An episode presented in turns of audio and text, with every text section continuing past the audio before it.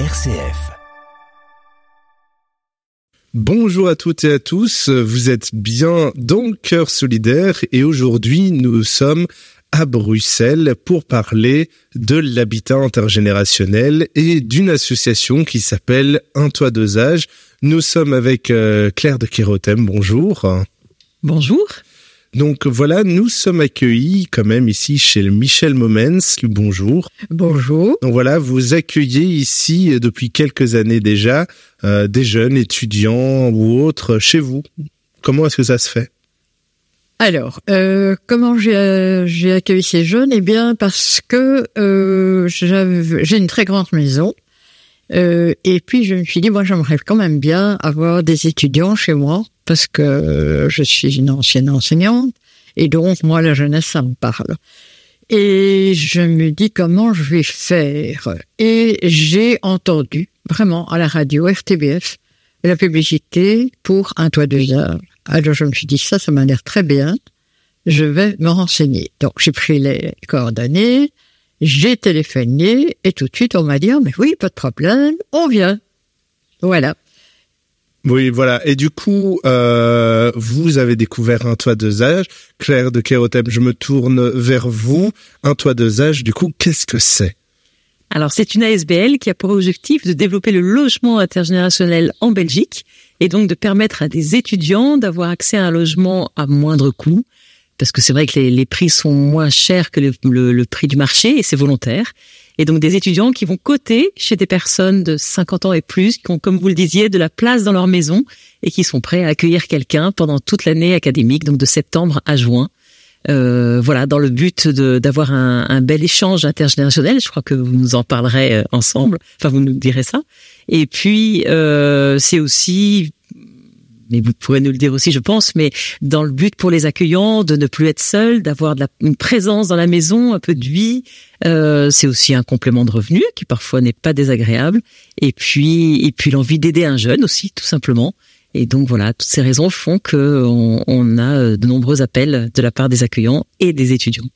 Un toit deux âges, ça existe depuis combien de temps? Ça existe depuis 13 ans, bientôt 14 ans au mois de juillet. Et comment est-ce que ça a été créé? Alors vous l'entendez peut-être, j'ai un accent français et, c'est vrai que j'arrivais en Belgique et je connaissais cette idée qui venait de naître en France. Et donc je me suis dit, bah, après tout, pourquoi pas essayer de le développer aussi en Belgique Donc c'était un peu un pari au départ. Je suis allée voir un- mon bourgmestre, je me souviens, pour lui proposer l'idée et le projet et il a répondu très favorablement en disant que bah oui, ça répondait à un besoin. euh, à l'époque, les maisons de repos étaient vraiment très très pleines et ça permet aussi, ce, ce projet permet aux personnes âgées de rester le plus longtemps possible chez elles. Et donc ça, c'est assez utile aussi. Et euh, donc il m'a vraiment encouragé à me lancer. Et en parallèle, j'avais été voir l'ULB, l'UCL, qui aussi m'avait encouragé à, à- à me lancer parce qu'il y avait aussi un problème de cote, un, un manque de cote. Et je crois que ça c'est toujours actuel. Et donc voilà, donc ces, ces deux besoins ont fait qu'un toit deux âges a été lancé comme ça. Et donc voilà, Michel Momens, on est chez vous. Vous accueillez euh, encore cette année, on l'a dit, euh, des étudiants. Comment, pourquoi est-ce que vous avez commencé? Eh bien, euh, donc au départ, euh, comme j'ai dit, j'ai une grande maison. Je voulais la partager avec euh, des jeunes. Et donc, j'ai aménagé tout un étage pour euh, accueillir ce jeune. Alors, euh, donc j'ai téléphoné, comme j'ai dit, à, à toi deux âges. Euh, Magali est venue se présenter. Elle m'a interviewé aussi pour voir quels étaient mes centres d'intérêt, si je voulais euh, spécialement un garçon ou une fille, euh, qu'est-ce que j'aime, comment j'entrevoyais cette relation avec le jeune. Donc voilà, après euh, donc ce petit examen entre guillemets, euh, j'ai eu donc un premier candidat qui est arrivé euh, au début septembre, parce que j'avais demandé assez tardivement à toi deux jeunes euh, donc euh, de, de me trouver quelqu'un. Et donc, on- j'ai eu au mois de septembre un premier jeune homme euh, très sympathique et qui est quand même resté deux ans euh, chez moi. Et puis par après, ça s'est succédé. Certains sont restés encore deux ans, mais en général, après, ça a été un an. Et comment est-ce que vous l'avez vécu, ce, ce parcours, euh, ces rencontres? Eh bien, tout ça dépendait des candidats, évidemment. Euh, mais dans l'ensemble, les, les jeunes sont très sympathiques, euh, sont prêts à m'aider euh, quand, par exemple, j'ai un problème avec l'ordinateur. Euh, quand euh, j'ai une petite course à demander, mais je demande très peu parce que je suis très indépendante. Et euh, ce que j'aime surtout, c'est que quand ils ont le temps, ben, ils s'assoient ici dans le salon et on discute de tout et de rien, de ce qu'ils ont envie ou de ce que moi j'ai envie, suivant les cas, ou bien éventuellement euh, une aventure, une mésaventure que nous avons connue ensemble et dont nous discutons. Et est-ce que vous avez des droits, des devoirs l'un envers l'autre? Euh, Non. Non, si ce n'est que le respect mutuel, évidemment. Euh, je ne fais pas euh, la cuisine, parce qu'il y a la formule avec euh, cuisine. Ça, je ne fais pas parce que, comme je suis très indépendante, je suis toujours partie à gauche et à droite, et je n'ai pas envie de me donner cette contrainte d'être présente pour préparer le repas. Et parfois, je mange moi-même n'importe quoi. Donc, je ne veux pas faire subir ça à un jeune. Et les jeunes, ils ont des, des devoirs envers vous? Euh, bah, Le devoir de me, me dire qu'ils sont présents. Euh, mais à part ça, euh, c'est tout. Et de respecter évidemment euh, l'appartement qu'ils ont. Mais à part ça, euh, non, je leur demande rien. Et si ce n'est que des toutes petites choses, ce, ce qui m'intéresse surtout, c'est euh, pouvoir discuter et leur présence euh, bienveillante de ma part et sympathique de la leur. Ça apporte un peu de vie à la maison, j'imagine?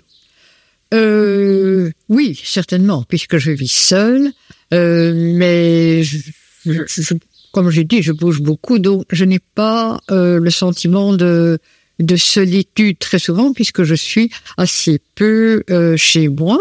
Mais euh, souvent le soir, bon, euh, question sécurité, c'est-à-dire que euh, avec l'âge, on voit moins bien et j'ai toujours peur de me flanquer par terre. Mais euh, me promener le soir euh, à 10 heures du soir ou même à 2 heures du matin, ça ne me dérange pas. J'ai pas la crainte euh, de, du soir, du noir. Simplement, c'est que j'ai peur de euh, tomber. Parce que ça, à nos âges, c'est dangereux. Et qu'est-ce que font un peu les, les étudiants qui viennent ici, généralement? Euh, ben le premier, il faisait des études de cinéma. Alors, euh, c'était encore vraiment un très jeune homme qui sortait du secondaire et que j'ai vraiment beaucoup épaulé euh, au moment des examens. Parce qu'il m'avait expliqué que quand il étudiait, il aimait bien expliquer la matière, que c'était une manière pour lui euh, de, de bien comprendre la matière et de la retenir. Donc j'ai passé des soirées très longues à, à, à, euh, étudier la matière avec lui, à suivre sa matière plutôt. Et c'était intéressant parce que je j'aime beaucoup le cinéma, mais euh, en tant que spectatrice, je ne connaissais rien évidemment au niveau de la réalisation. Donc euh, ça m'a appris quand même pas mal de choses. Voilà. Alors la suivante, ça c'était une jeune fille qui était extrêmement timide et extrêmement euh, refermée, euh, où j'avais beaucoup de difficultés à l'apprivoiser, mais finalement ça s'est bien passé. Mais il a fallu un peu de temps.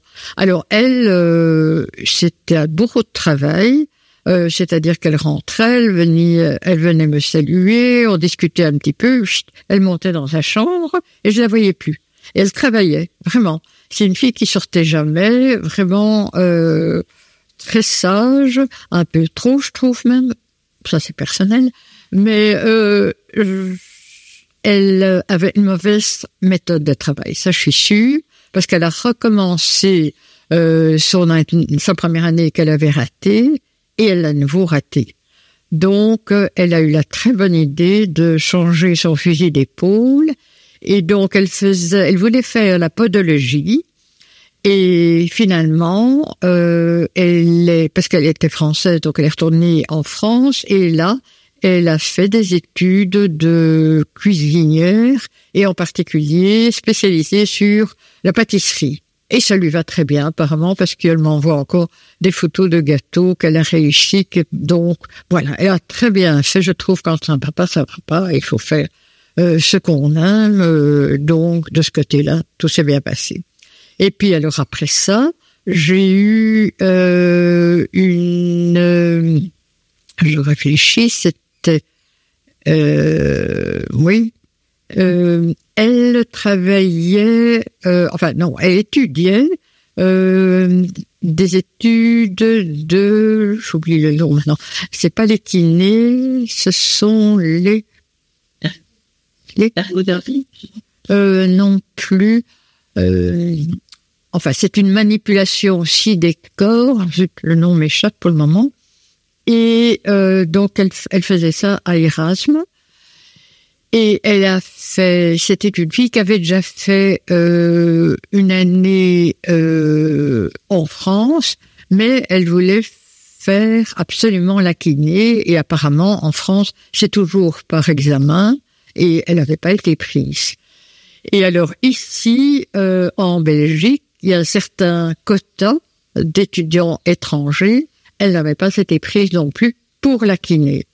Mais alors, Erasme lui a proposé, ce que je ne trouve plus pour le moment, euh, qui, dont certains cours sont parallèles au départ, tout au moins, à la kiné. Je vois que tout le monde cherche. Merci les amis, je suis pas toute seule. bon, donc elle a fait cette année-là, et puis euh, elle était prête à continuer. Et pendant les vacances, elle m'a écrit, j'ai trouvé une école de kiné dans le sud du pays, donc près d'Arlon, et je vais m'inscrire là parce que c'est vraiment la kiné que j'ai envie de faire. Donc euh, voilà, elle a fait la kiné et finalement je l'ai revue euh, ben, euh, l'été passé où effectivement elle avait terminé ses études de kiné et tout s'était bien passé et elle avait déjà un emploi en Suisse et elle allait partir en Suisse. Donc, voilà. Elle a voulu vraiment suivre sa voie. C'était sa vocation et ça s'est très bien passé.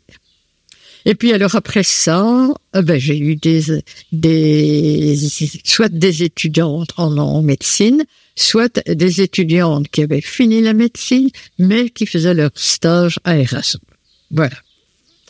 Vous avez encore des contacts avec euh, tous ces gens, tous ces étudiants? Pas toutes, mais euh, avec certaines, oui.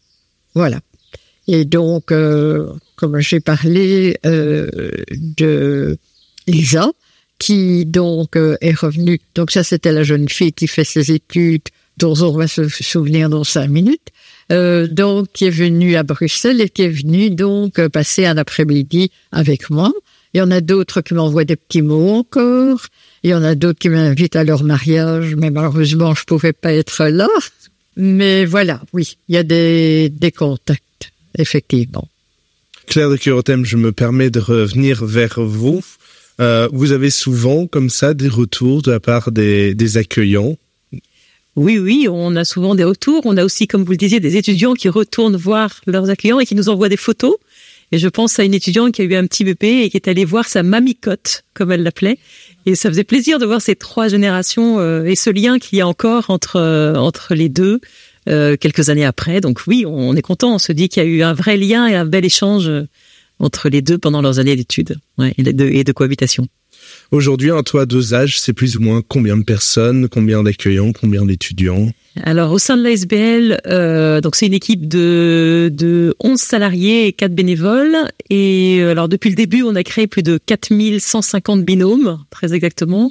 L'année dernière, en 2022, on avait 556 binômes actifs. Et on a la chance d'avoir de plus en plus de binômes. Enfin, tous les ans, on augmente. Euh, donc ça, on, on se dit qu'il y a une vraie demande et que, en tout cas, le bouche à oreille fonctionne bien. Et ça nous fait plaisir évidemment. Et donc, on n'a qu'une envie, c'est de continuer. Quand on voit des retours euh, positifs comme ça, on se dit qu'il faut euh, surtout continuer. Et aujourd'hui, euh, qu'est-ce qui manque pour faire plus de binômes? Alors c'est vrai que là on voit la rentrée de septembre approcher on, et actuellement on a énormément de demandes d'étudiants. Donc je lance un vrai appel aux seniors, enfin aux personnes qui auraient de la place et qui seraient d'accord, qui seraient prêts à accueillir un jeune chez eux il faut pas hésiter. On est là vraiment pour euh, pour sélectionner, pour euh, pour faire un, vrai suivi des, des, binômes durant la cohabitation. On est vraiment là pour encadrer. Je crois que vous pouvez voilà le confirmer. Et donc il faut pas hésiter. Ce n'est que du plus et que que du, du positif.